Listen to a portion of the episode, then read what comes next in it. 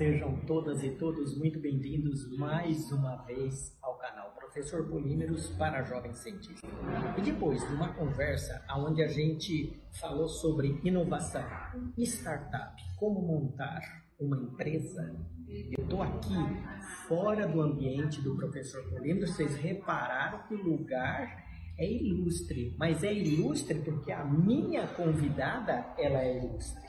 Eu estou aqui com a artista plástica Odila Fonseca, que é um grande prazer ter você aqui no nosso canal. Para gente que acredita que ciência, tecnologia e a questão da interdisciplinaridade ligadas à arte é muito fundamental. Eu quero te agradecer de você estar aqui no canal. A Odila, para quem não conhece, é uma artista plástica, é uma jovem artista plástica de 81 anos, com uma excelente formação, exposição em diferentes lugares no mundo, que eu sei, com as obras de artes famosas, né? Eu quero aqui, primeiro, é, agradecer. Tudo bem, Odila? Tudo bem, professor.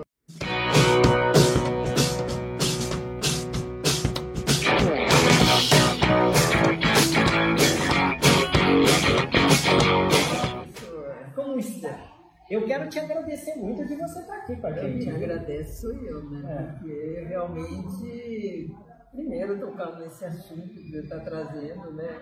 Da gente poder estar conversando sobre isso, eu acho e ó, você que está nos assistindo, fica aí porque nós estamos nós, no final dessa conversa nós vamos mostrar o que? Nós vamos mostrar o quadro, né? É uma obra de arte na verdade, né? Que a Odila Fonseca ela preparou para gente, né? Levando em consideração o que? A questão das matérias-primas secundárias, conhecida como resíduo, né? Porque Odila, também minha colega de hidroginástica, né? Ela, um dia eu fiz uma provocação para ela em relação a essa questão das matérias-primas secundárias e a Odila nos brindou com uma obra de arte maravilhosa. Odila, eu queria saber uma coisa, como é que começou toda essa história? Onde você nasceu? Eu nasci em São Paulo. São Paulo, uma paulistana. Paulo, em 1941. 41. Odila, e você lembra quando você era criança? Lembro, hum. lembro e lembro bastante. Hum. É, eu, bom, é, do tempo que eu, que eu nasci, hum. a, a, eu diria que a natureza era outra, né? Ah, é? Era. Se trazia leite em casa. É verdade. Com, com burrinho, com, com, a, com, com litro, ou tinha o leiteiro que, que deixava. Né? Era, era outra. E tinha a cardineta que era para pagar no fim do mês, porque você pegava o cara, o padeiro deixava o pão e o leite, o né? Leite, é, que era muito. E na verdade o que a gente está falando é de que os frascos do leite eles eram reciclados, porque você que entregava também, né? Isso, exatamente. Oh, meu gosh, meu Deus. E, e, era, e é interessante isso, porque eram eles que não tinha esse sistema de higienização. Por exemplo, que, o que, que assusta que de repente você passa a comprar saquinho plástico de leite, que era uma coisa que você apanhava é. Bom, mas de qualquer forma, hoje a gente está com cheio de micro-organismos aí, que eu acho que é importante a gente ter esse sistema, né? Eu acho que isso é importante. Agora, você era uma criança levada? era? O que, que você fazia muita coisa errada? Não sei o que vocês chamam de errado, eu fazia. Essa pergunta. É, é, difícil. Aqui no canal a gente sempre provoca mesmo. E qualquer pesquisador, qualquer artista que vem aqui, a gente sempre provoca mesmo. Não, tinha, tinha uma que eu lembro, assim, indo pro, pro colégio, é, onde eu morava, era periferia em São Paulo, né? Sim. E eu ia, tinha, então, abrindo um colégio estadual chamado Fernão. Fernão. Fernão é, como é que chama? Fernando. É de um Bandeirantes lá. Sim. É, esqueci o nome. País dele. E era tudo de tábua e, e tudo de terra. Então tinha chovido e eu fui pulando, pulando, pulando nas. nas, nas, nas taubas, como diria antigamente. Não, na, na, na, onde tinha a poça, né? É. Poça é. de lama. Sim. Tinha aquela lama que vinha aqui, meu pai andando atrás. De repente eu escorrego naquilo lá, mas eu fiquei inteiro. Catou pela orelha, voltou, voltei para casa, minha mãe ficou olhando assim com a cara de pena para mim, eu passei o dia de castigo, né? É. Ali foi uma coisa que disseram que era errado, mas Sim, uma brincadeira. Uma coisa né? simples, né?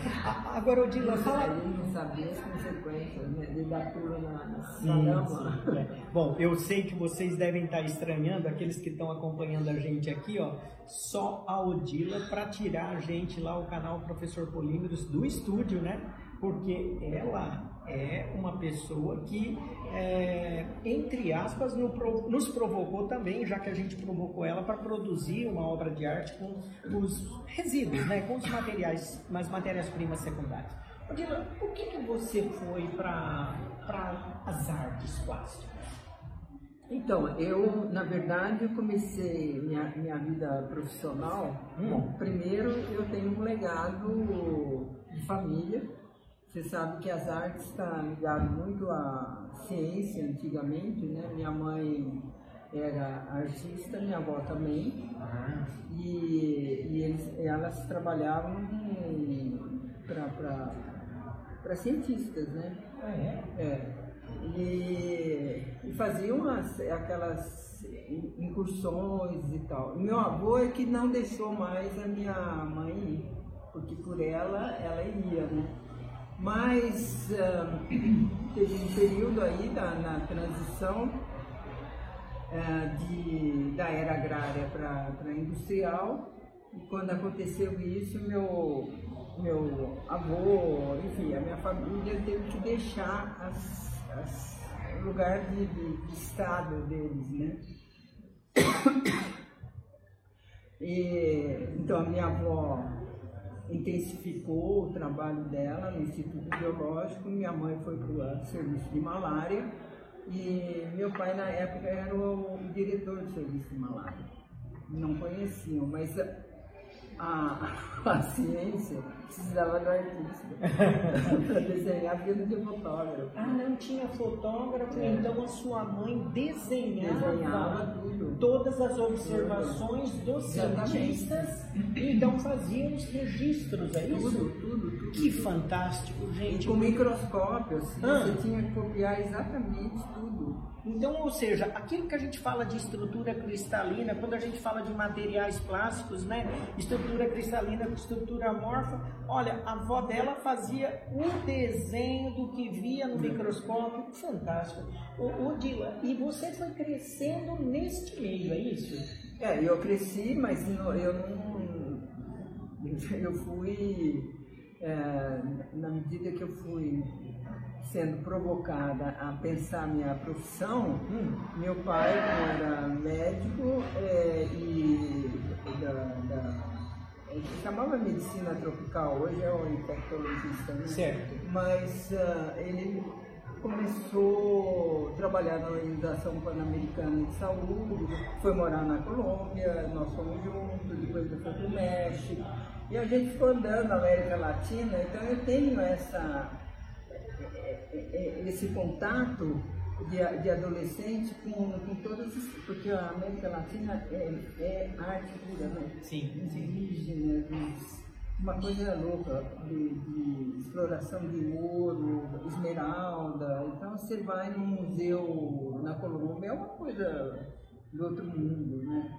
E eu posso aqui falar para cada um de vocês que estão nos assistindo: olha, essa mulher aqui é um poço de cultura. Eu sempre procuro conversar porque eu aprendo muito com você. Agora eu queria saber uma coisa. Quando você então começou a ter o seu processo formativo, esse foi formal? Você fez um curso de artes?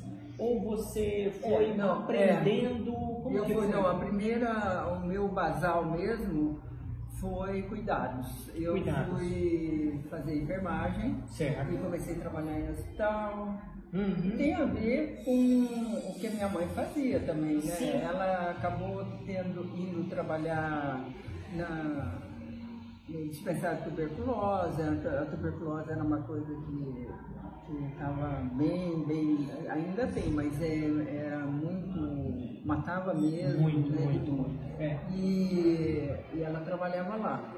Ah, então, o, o que aconteceu foi que eu tive esse contato Uh, eu meu pai sendo médico, tudo em volta, né? É, era, era a questão do, da, da medicina. Da medicina, da saúde, a preocupação com, né, com, com é, e a, ajudar as pessoas, né? E, a, e o dele era, o, o, acho que o tripé dele, digamos assim, era, além da, da medicina, era, era Luiz Pasteur, uhum. Oswaldo Cruz. É, e toda essa, essa, hoje que a gente chama de saúde pública, né? Essa, esse cuidado de, que tinha. Então, no, o médico tinha outra, outro tipo de função. E, e, a, e tanto é que a palavra se usava era combate. Se combatia as epidemias, se combatia, é, enfim, todas as, aquelas, desde verminose, né, tudo isso. E só para você ver as, na, na, área pública, aqui em Valinhos tinha uma farmácia, uma, uma fazenda chamada Fontoura e tinha o um laboratório Fontoura, era o dono do, do laboratório. O que eles mais produziam era de verme. Sim. Biotônico é. Fontoura. Biotônico Fontoura. Vocês perceberam que o professor Polímeros, que agora já tem um canal, né? Ainda não é um youtuber, mas eu procuro fazer divulgação científica, eu tenho um pouquinho de memória, né? Você viu que. Não, é isso aí mesmo. É. é e aí é, teve uma. Quando a gente mudou aqui para Campinas, uhum. eles, é, o Fontoura deu para o meu pai uma caixa de lendas brasileiras, com, com todas as lendas e os desenhos. E aí, quando a gente mudou para Valinhos, que era periferia de Campinas, né? Sim. quando ele começou a construir uma casa lá, no meio da, dos sítios, né, dos matos lá, e a minha mãe tirou uma lenda chamada Pai Querer.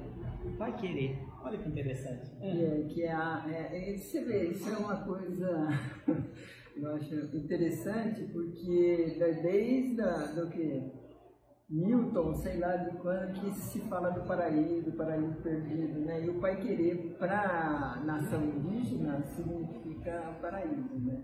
No Paraná tem aqueles lugares do, do Rio das Velhas, lá, que é o Pai Querer. E, e aí a minha mãe fez daquilo, daquela região, uma. Como diria? Tudo que estava na lenda, hum. ela, eles foram, foram fazendo. Então, uh, o lago, fizeram um lago onde onça ia beber água, não tinha onça, mas tinha metáfora. Tinha nascente de água, tinha bambu, tinha. tinha é, fomos, fomos fazendo, tinha muito filho lá na região também, né? E eram todos poços, é, poços cavados mesmo, né? E se achava com aquele aquela forquilha, forquilha né? Era uma pessoa, eu conheço um velhinho que faz isso hoje. Não, não existe que vibrava, mais. né? Que vibrava. E ele sabia a hora que dava, meu pai não acreditava. Né? Bom, é, a gente que trabalha aqui muito com material, é lógico que eu vou perguntar para a artista plástica aqui depois as composições dos materiais, mas quando a gente fala dessa forquilha que quando encontrava arma começava, eu não sei aqui explicar o fenômeno e lógico que eu não vou colocar né, a Odila Fonseca nessa saia justa. Mas uma coisa que eu queria te perguntar, Desculpa te então, de alguma forma ali, é, de, é energia, né? Agora, de alguma forma, vocês, naquele ambiente, você cresceu num ambiente onde o processo criativo foi, foi, inspirado, foi é. Foi inspirado nessa lenda dos indígenas. Sim. Que é um pouco do paraíso. Pelo visto, ela viveu no paraíso, né? E eu estou aqui conversando com ela. Começava mesmo assim, é, é, começava não, terminava assim, um, é, é, o paraíso, quem sabe vivido ou quem sabe perdido. Puxa vida, hein? Bom, eu quero saber eu, uma coisa. Eu quero saber uma coisa. Eu sei que você trabalha com a elaboração de diferentes tipos de obras de artes, né? E você trabalha com muitos materiais né, ao mesmo tempo, né? É, eu quando fui fazer, que eu comecei a trabalhar na área de saúde, hum. Eu é, me, me identificava muito com a questão da educação e saúde. E aí, aqui já em, Campinas, eu fazer cinema hum. para poder criar uma linguagem onde eu pudesse contar, né, ou expor. Fazer, eu gostava de cinema, porque também era criação. Então você tinha que pensar cenários, você tinha que estudar os, os cineastas, as obras de arte, as famosas, né, obras Sim. de arte famosas e depois nada, nada disso é tão à, à toa assim, né? Porque a, a influência dos, dos uh, impressionistas na minha vida foi muito forte, da, da minha avó. Certo e, e, e, o trabalho com luz, né? Eu ficava sentada no lago lá com a minha mãe, ela me ensinando a olhar a luz, aonde que batia a luz, como que, como que fazia a luz, entende? Então isso era toda, isso era meu castigo, eu podia virar uma Vejam só, o castigo da, da, da, da, artista plástica tinha a ver com o processo de aprendizado, em que nas suas obras de arte, seus desenhos, aonde colocar luz, aonde colocar, né? Eu, eu quero contar até por quê, porque hum. eu em matemática entrava com zero e saía com dois. Ah, não, não. Aqui no canal a gente sabe que muitos não, dos não, nossos você vai entender por que, que nessa obra que eu hum. fiz hum. tem essa questão da geometria do sagrado. Porque ah. é, isso permeou, permeou a minha vida, foi um desafio. E de repente eu vi que era apaixonante, que a matemática e a, a, e a geometria são. A, né, se, você lê Euclides, você lê Einstein, você lê essa, essas biografias, você, você vê que o pensamento, a filosofia não tinha estudo sobre filosofia, né? a área do pensamento é a filosofia. E, aqui a gente está rompendo um pouco com a fronteira da ciência. Vocês perceberam, né? O professor Polímero está trazendo aí, não é mais a interdisciplinariedade, a multidisciplinariedade, porque falando aqui com a Odila, ela já está nos fazendo entender que também, né, a, própria ciência e a filosofia estão todas interligadas, né? E, e, e eu acho que esse processo é fantástico, né, é, é, é, é, é maravilhoso. Eu acho, assim, me dá muita tristeza assim, quando eu me lembro da ditadura. O tanto que a gente lutou a, a maneira de falar, a maneira de fazer, o medo né? É, foi em 64, está aqui postado. Sim. Mas a gente tinha muito medo. Né?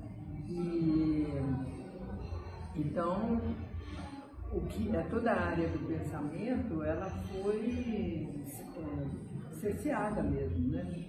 E tanto é que as primeiras, as primeiras unidades de saúde elas começam inspiradas no Cazaquistão soviético. Por isso que essa reforma sanitária, essas coisas, ela veio imbuída de como se, se cuidava sem ter a ciência toda, aquela ciência toda, né? É, então, tinha muito conhecimento, o saber das pessoas que moravam onde não tinha recursos, elas mesmas descobriam na planta, na, então, em vários lugares, nos lugares de clima assim, de extremo, né? Sim. De coisas extremas. Ah, e aí eu acho que isso tudo veio misturando, assim, que hoje você vê o medo que as pessoas têm do vermelho. né? É uma coisa. Porque foi assim, a história foi isso, entendeu? Agora, eu queria entender uma coisa. Então, é óbvio que quando a gente fala né, de, de dessa questão da ciência, da filosofia, nós estamos trazendo aqui né, é, processos reflexivos né, e que, de alguma forma, na história da ciência, a gente pôde, pôde verificar né, que é, muitas descobertas elas saíram daqueles modelos né, de descoberta ao acaso e foram sendo construídos. Eu quero, de alguma forma, perceber e, e saber um pouco como é que é o processo de construção, eu poderia chamar de construção, da, do, da sua criação. Porque eu sei que você tem várias obras importantes, né? E como que você começa a elaborar uma nova obra de arte? Olha, é, eu vou dar como exemplo essa, essa última, assim, né? Que nós vamos ver daqui a pouquinho, né?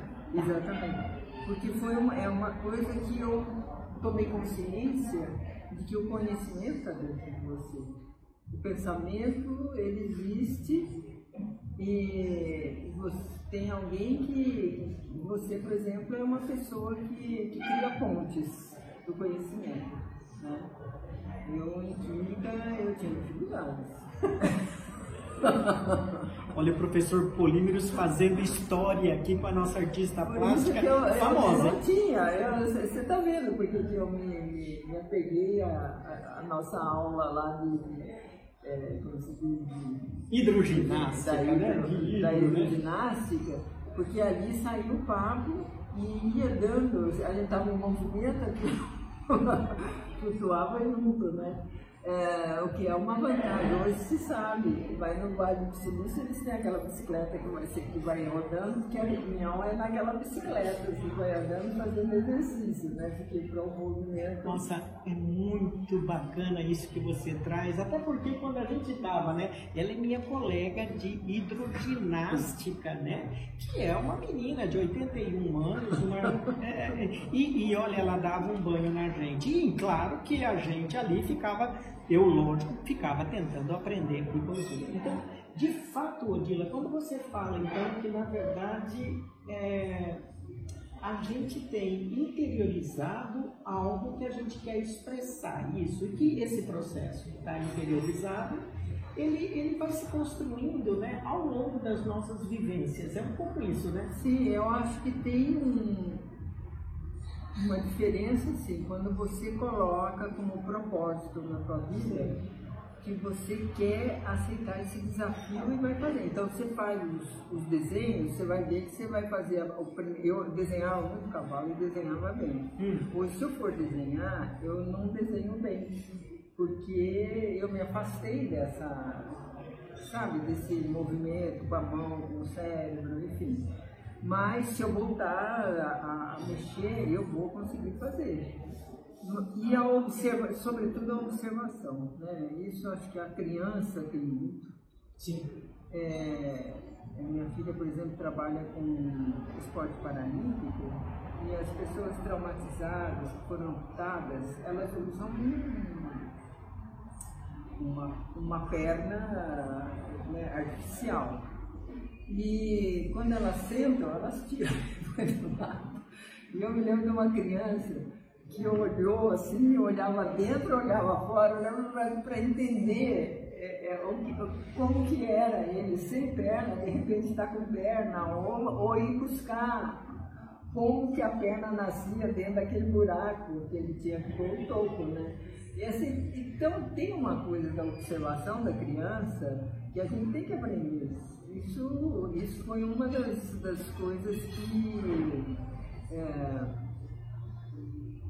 na verdade, eu aprendi com um, com um professor de arte mesmo, o Charles Watson. É, ele, ele sempre falou. Ele falou, quando eu quero criar alguma coisa, eu tenho que procurar como criança daquilo que você não sabe nada. Ó, fica aí uma dica para aquele pesquisador que está nos ouvindo, né, e que tenta é, tentar encontrar suas descobertas, né, porque a, a, a Odila Fonseca está trazendo para a gente que o processo de observação e mais precisamente, ou mais exatamente, ela está nos dizendo assim, olha, tira as barreiras, né, e, e, e observa como criança, né? Na verdade, de uma forma pura e não viciada, né? Você tentar observar exato. e a gente que trabalha com materiais, eu acho que é isso que a gente tem que fazer quando a gente olha para o comportamento do material, quando olha para a estrutura.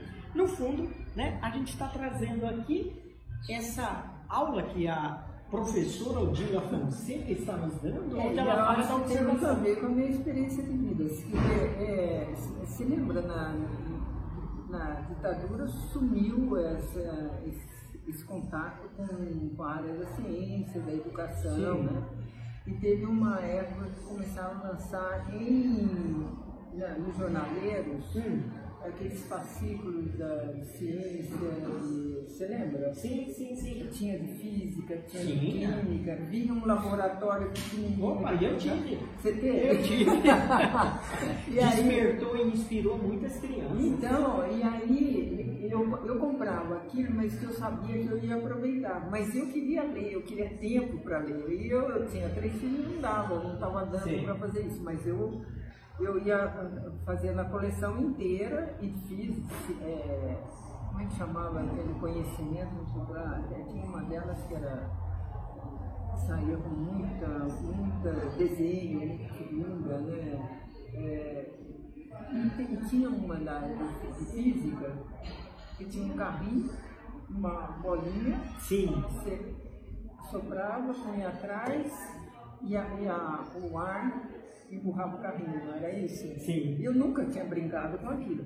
E eu me lembro do meu filho, eu vi ele passar horas com aquele carrinho e aquela bolinha. Horas. Olha, o que você está trazendo. Sabe o que, que ele é hoje? É. Ele é físico. Físico, tá vendo aí? Fica aí ligado e tentando é, entender um pouquinho o que a Odila Fonseca está nos trazendo. Odila, agora você, quando é, você já falou do seu processo criativo, agora quando você vai executar uma obra, hoje você já trabalhou com plástico, né, os materiais poliméricos, você já trabalhou com materiais cerâmicos, com metais. Hoje você tem essa essa experiência em fazer né, essa, uma obra, né, levando em consideração as diferentes características dos materiais. Né? Como é que você fala um pouco sobre isso? Como, que você escolhe cada um desses materiais? Então, eu, eu, eu, o que eu fiquei mais tempo foi hum. em pintura. Né? Pintura. É, que eu observava bastante também por causa de, de avó, de mãe e tal. Mas depois que eu comecei a fazer cinema, entrou ah, o filme, né? Sim. E, e aí entrou o VHS. E tá. aí vieram aquelas. Todas essas uh, tecnologias. Uh, eu mexia muito por aí. Tá. E aí, uh, quando eu tive que fazer já umas coisas mais concretas, aí eu vi a dificuldade, a diferença entre o digital e você fazer e, eu, e aí eu comecei a gostar de mexer mesmo, fazer com argila, mexer com argila, ver como que os artistas trabalhavam. Uh, e eu vi que não era fácil amassar a argila, uhum. e o bem que faz aqui para a força da mão, né? e da forma, a questão de dar a forma. E eu, a, a, escultura, por exemplo, eu acho assim. O dia que eu cheguei na Itália e vi Davi, eu chorei. Olha que emoção. Bom, eu quero, é lógico que a gente não vai tomar muito tempo, porque a gente sabe que ela é muito importante, muito ocupada, né? Ela nos, é, nos deu uma entrevista também. Nós estamos indo agora lá para o Teatro Castro Mendes, né, onde ela está expondo uma obra de arte que foi inspirada numa conversa dentro da piscina, né? Foi, exatamente. então, você vê, é, se você olhar, ah, na verdade, a composição é, já está ficando muito, muito visível, né, da minha, do meu material. Quando você pergunta do material, é, eu tenho essa coisa indígena, uhum. eu, e eu fui pedir para um fotógrafo fazer uma fotografia para eu ter a minha fotografia profissional certo. atualmente. Como eu tinha da, da Unicamp, da uhum. enfermagem, eu queria ter uma agora nesse momento da minha vida. Ele falou, Odila, você tem que pegar daqui.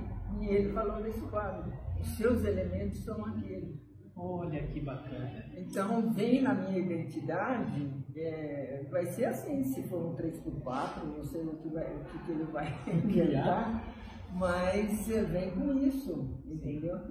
É, então, os meus materiais têm a ver com a natureza e com, talvez assim, pelo fato de eu uh, ter meus, minha jovialidade toda, eu, eu me sinto muito atraída assim pelas uh, as plantas, as que estão nascendo, as que estão, mas essas plantas quando elas vão envelhecendo.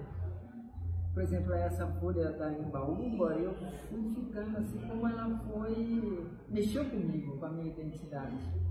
E porque você vai ouvir a história, no final dessa entrevista você vai ver, eu não vou dar aqui um spoiler, né? Mas você fica aí, veja a obra de arte e ela vai nos explicar qual foi o processo criativo que ela teve, bem como como ela elaborou isso aqui. Odilo, olha, eu quero te agradecer muito de você ter dado essa entrevista, porque eu sei o quanto você é importante. Para nós é uma grande satisfação tê-la aqui no canal. E eu queria também te pedir uma coisa. Você poderia deixar uma mensagem para o jovem, de uma maneira geral, o que você gostaria que você olhasse para eles e falasse assim: o que, você acha que nós estamos querendo deixar de mensagem hoje aqui? Olha, eu vou, vou me inspirar neles mesmo. Quando foi a Bienal do Livro, estava fechando a Bienal e tinha uma fila de jovens de ensino médio é, enorme. E eu fiquei assim instigada a entender o que, que eles ainda estavam fazendo, fechando as portas e eles não saíam lá de dentro. Que tinha um, um autor que estava é, que estava lançando um livro de bolso. Eu falei, gente. Então eu fui ver, comprei esse livro, é do Siddhartha Ribeiro, e ele deixa uma mensagem como os índios também deixam, né, é, de que no andar da, atual da, da, da ciência, não, não, é, eu acho que é fundamental e o nosso canal... E o nosso, é, e por isso essa coisa que você me trouxe me pegou, e eu me, me, me inspirei né, nesses jovens e fui procurar, e tanto é que na minha, no meu catálogo eu ponho uma, essa frase do Cidade. Ele é um cientista, é, neurologista, e ele tem uma, uma explicação desde o início do Homo sapiens. Então, você começa a ver a evolução e por que precisou essa agressividade, essas coisas, o que, que é o processo civilizatório, entendeu? É, é que era para porque precisou muita força, muita selvageria no sentido de, de e, e essa parte do cuidado que é que você tem que cuidar de quem fica para trás. Então, quando você vê a nossa sociedade, que tem não sei quantos milhões de pessoas passando fome, morando na rua, e se você não cuidar disso, você não está dentro de um processo civilizatório, não é? Bom, eu acho que é muito, eu quero te agradecer muito, né? Lógico que nós estamos. Ah, e eu quero também que nós vamos, ó, nós estamos indo agora lá o Castro Mendes, aonde você vai ver a exposição, tá certo? De, da, da, da obra da Odila, e aí a gente volta para despedir de vocês, tá bom?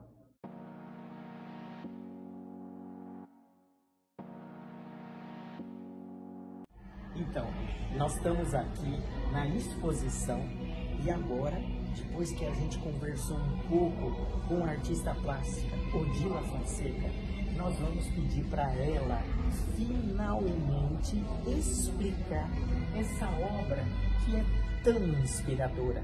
E claro que foi fruto de uma conversa que a gente teve, né, Odila? Foi, foi isso mesmo. E me conta um pouquinho do que, que aconteceu, como é que foi o processo É, de criação. eu acho que ó, primeiro foi ter ficado dentro de mim um desafio que você fez numa aula de hidro, né? Nós estávamos fazendo e você comentou desse, dessa proposta de que a gente poderia estar juntando a arte e os catadores de lixo. Então aquilo ficou na minha cabeça, eu achei desafiador demais, né?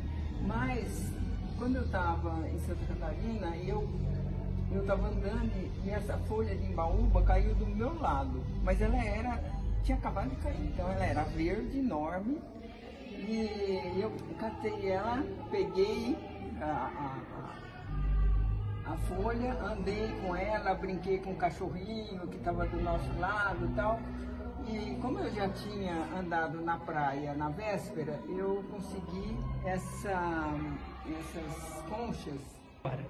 Voltamos no mesmo lugar que olha que café bonito que você escolheu, hein? É, é porque é artista e ela é muito famosa, então eu tenho que vir aqui para me despedir de vocês e dizer o seguinte, ó, se você gostou dessa entrevista com a Odila Fonseca, uma artista plástica renomada, por favor, compartilha essa entrevista e também não esquece de se inscrever no nosso canal. E se você também né, ainda não acompanha a gente no Instagram, Professor Polímeros no Instagram. Então eu vejo você no canal Professor Polímeros para Jovem Cientista.